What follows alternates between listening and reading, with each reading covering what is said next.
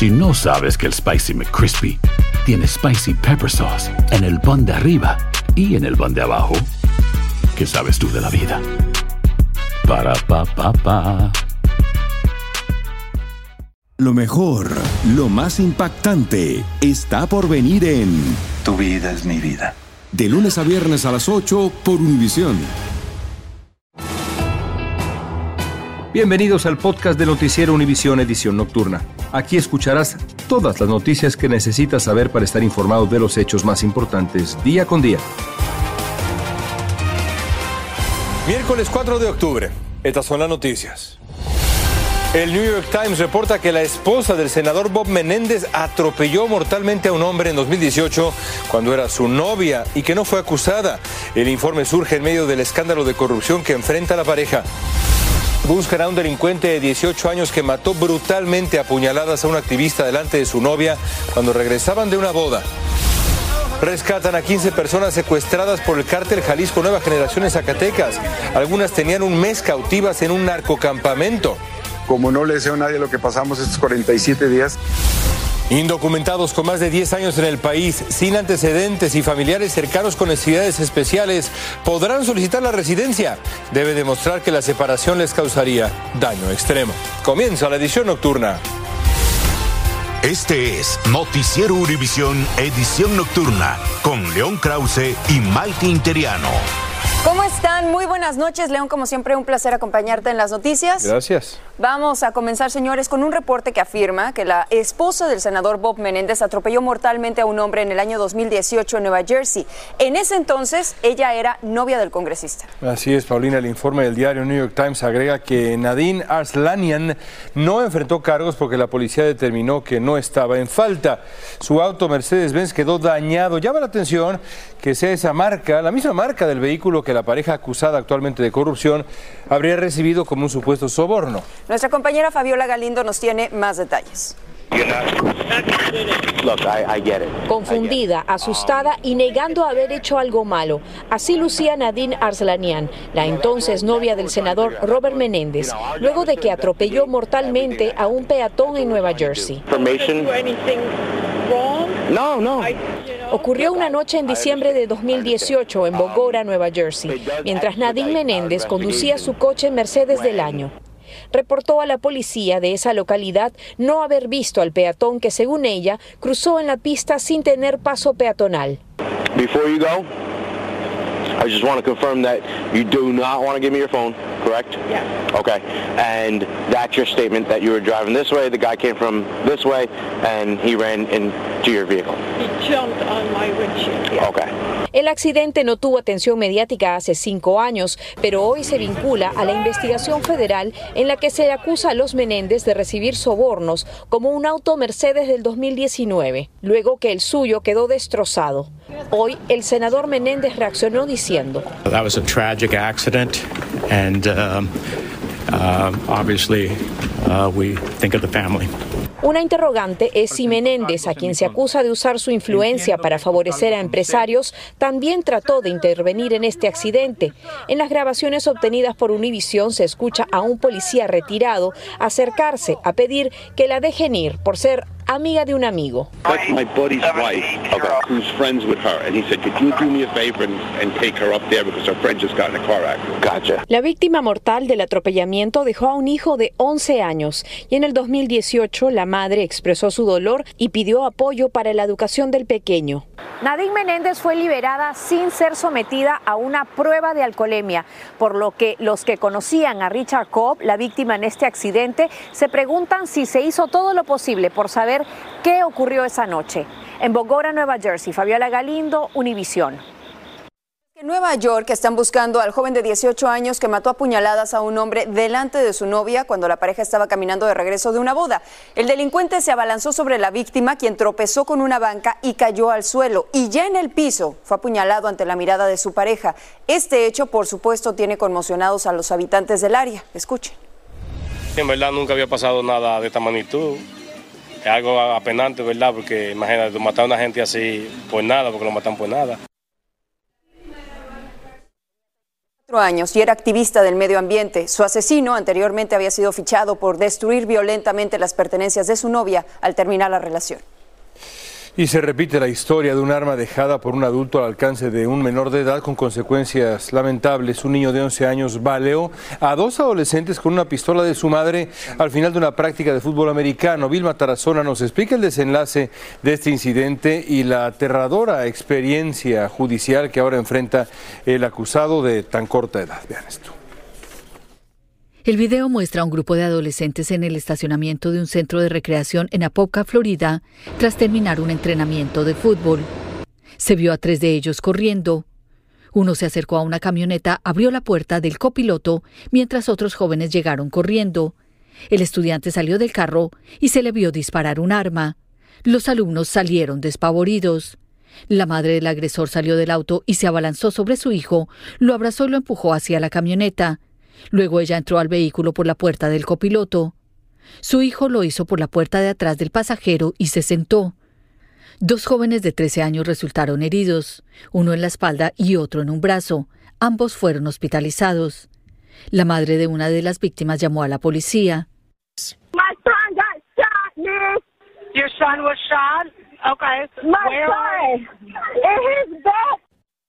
El agresor de 11 años fue arrestado en la escena y enfrenta un cargo por intento de asesinato. Según la policía, el arma es de la madre y la tenía debajo de la silla del copiloto. La comunidad está conmocionada. Los adultos tenemos la responsabilidad de hablar con los niños para decirles que no deben de usar armas. Yo me pregunto por qué un padre no, no, no está consciente o no, o no vigila más a sus hijos al tener un arma en su, su carro, ¿por qué le presta las llaves para irlas a traer? El joven acusado se presentó en corte y lloró frente al juez. Estará detenido por tres semanas. No se descarta que la madre del menor que disparó sea acusada de un delito menor en segundo grado por haber dejado el arma al alcance de su hijo. Regreso contigo. Muchísimas gracias por la información. Miren, en el estado de Virginia Occidental, un hombre y una mujer de Charleston se están enfrentando cargos serios por negligencia infantil grave. Esto después de que los ayudantes del alguacil encontraron a dos niños encerrados en una zona oculta dentro de un granero, sin agua y sin comida. Aún se desconoce cuánto tiempo estos menores permanecieron en esas condiciones. En Baltimore están buscando intensamente al pistolero que anoche baleó a cinco personas, cuatro de ellas estudiantes de la Universidad Morgan. Se están recuperando. Se cree que disparó esta persona desde lo alto del piso de un edificio cercano al campus de la universidad. Todavía se está investigando la causa del tiroteo en medio de versiones de que habría ocurrido después de un enfrentamiento entre dos grupos. Y en México, Tapachula es el epicentro de la crisis migratoria en el sur del país y la situación está, la verdad, cada vez peor. Miles de personas de Cuba, Venezuela, Haití deambulan todos los días por las calles mientras tratan de avanzar hacia la frontera norte para intentar luego cruzar a Estados Unidos. Pero como nos va a explicar Pedro Ultreras, no pueden hacerlo sin un documento que les permita viajar legalmente por el país y ahí está el problema. Vean esto.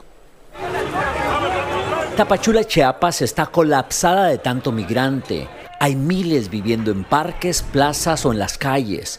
Todos quieren llegar a Estados Unidos. Anoche nos tocó dormir en, debajo del puente. Si bien vienen de muchos países, la mayoría son de Cuba, Haití y Venezuela. Casi todos tramitan un documento migratorio para cruzar México de manera legal. El trámite lo realizan en Comar, la Comisión Mexicana de Ayuda a Refugiados. Aquí llegan cientos todos los días. Estamos aquí ya cerca de 15 días y como vivimos aquí en la fila, como dice usted, durmiendo aquí en el piso. Tapachula es una ciudad cárcel, dice Brenda Ochoa del Centro de Derechos Humanos Fray Matías.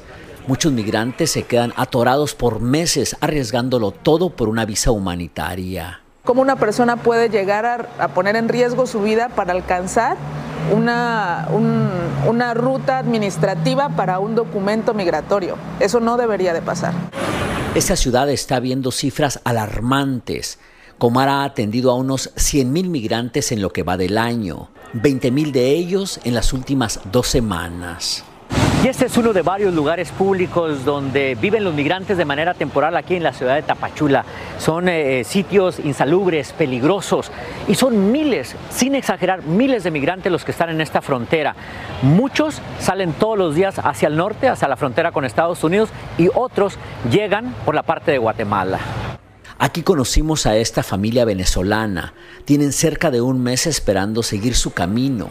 Yo pidiéndole a Dios de verdad que hoy podamos salir, pero no creo que hoy salgamos. La mayoría espera que los saquen en estos autobuses que puso el gobierno para llevarlos a una ciudad cuatro horas más al norte.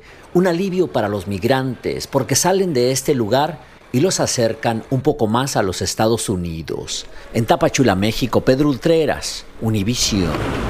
Y ya que hablamos de temas migratorios, escuchen esto. La administración Biden ordenó reforzar de inmediato el muro fronterizo con México en una de las áreas donde más se han registrado cruces ilegales de migrantes. El documento publicado este miércoles especifica que las labores de construcción se llevarán a cabo en varias zonas del Valle del Río Bravo e incluirán la edificación tanto de barreras físicas como de vías para prevenir la entrada irregular de migrantes a territorio estadounidense.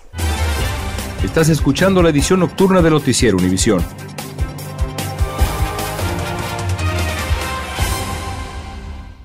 Esto solo es el principio. Porque lo mejor, Esto no se va a quedar así. lo más impactante, ¿Por qué? Soy tu madre. Esta mujer me robó.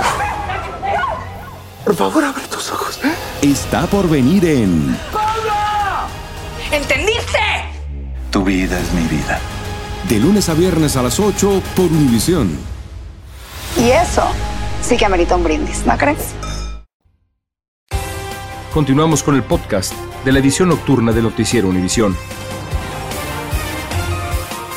Y 55 migrantes indocumentados fueron encontrados en el interior de una vivienda utilizada como escondite por traficantes de humanos. Esto ocurrió en El Paso, Texas. Este hallazgo lo realizaron agentes de la patrulla fronteriza. Las personas fueron obligadas a permanecer escondidas y hacinadas por varios días y las autoridades ya abrieron una investigación. En lo que está considerada ya la mayor huelga sanitaria en la historia del país, 75 mil empleados de la compañía Kaiser Permanente van a la huelga. Sus exigencias son básicas, aumento de salario para hacerle frente a la escasez y la inflación y que el incremento sea de 6.5% en los dos primeros años.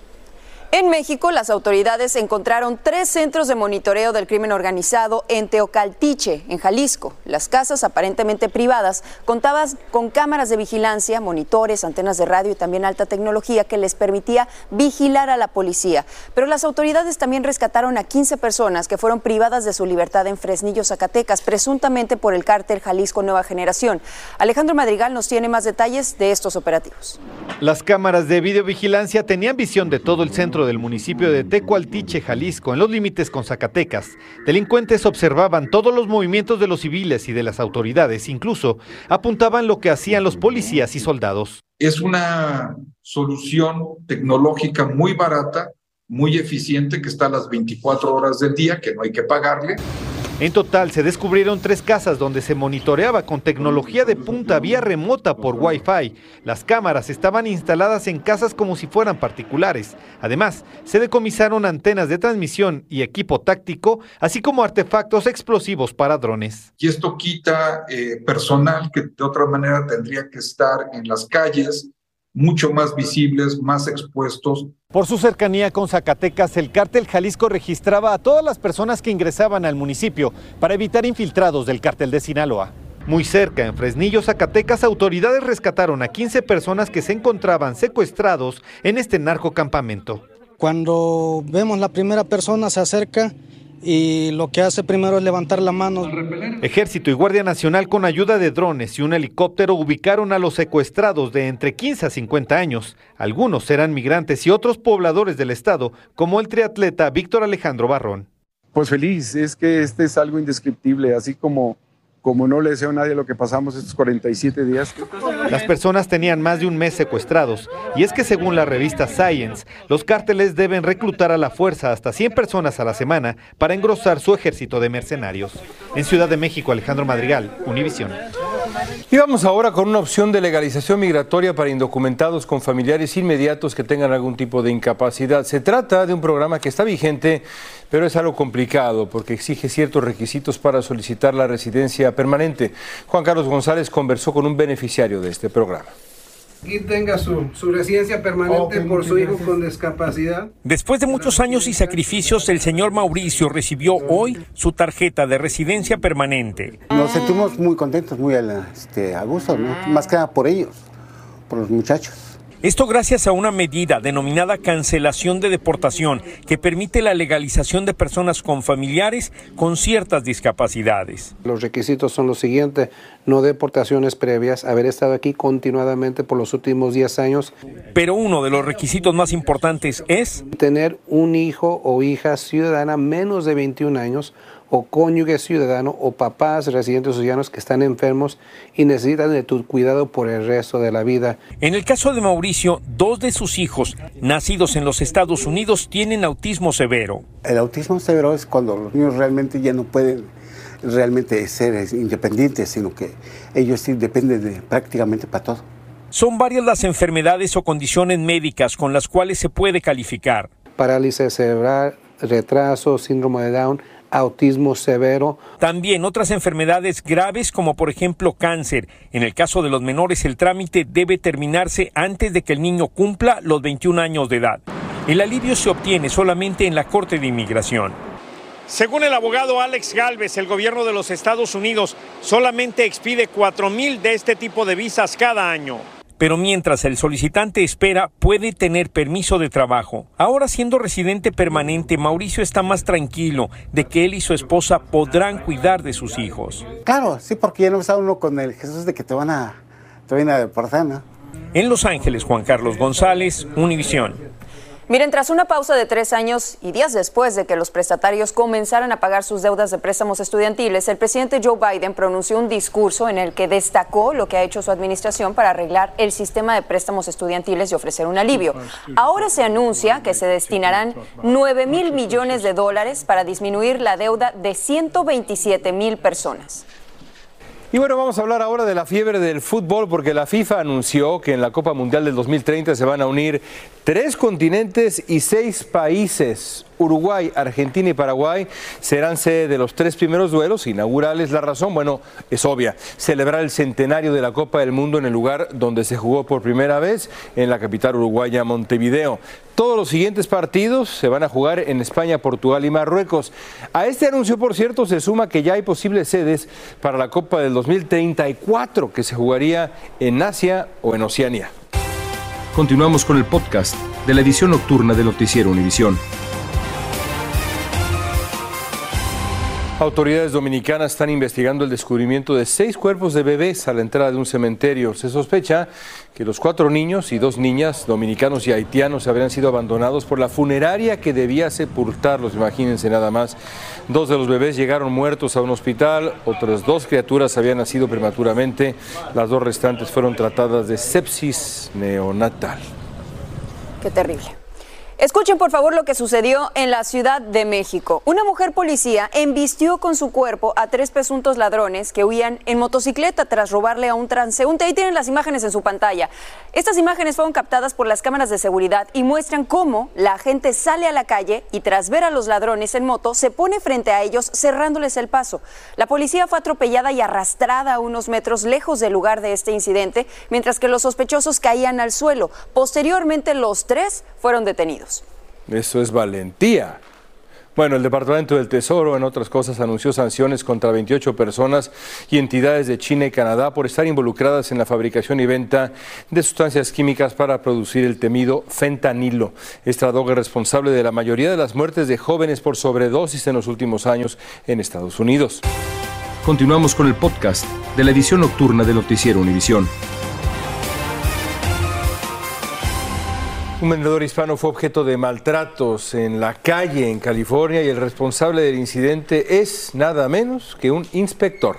Este video fue grabado por una testigo y se puede ver cómo este funcionario persigue al vendedor de perros calientes y tras alcanzarlo le voltea su carrito y le tira toda la comida al suelo. Es lamentable. Las autoridades admitieron que independientemente del motivo, la conducta de este inspector es inaceptable y han abierto una investigación. Y hablando de inaceptable, escándalo en México luego de que los jugadores de las Chivas de Guadalajara, Alexis Vega, Cristian El Chicote Calderón y Raúl Martínez fueron separados del equipo. Y esto porque presuntamente metieron pues varias mujeres en un hotel durante una concentración. Y después de una investigación, la directiva determinó la sanción para los tres deportistas, quienes se van a perder por ahora el clásico tapatío contra el, Alta, el Atlas este fin de semana. Se llama concentración, pero en el partido. Exacto.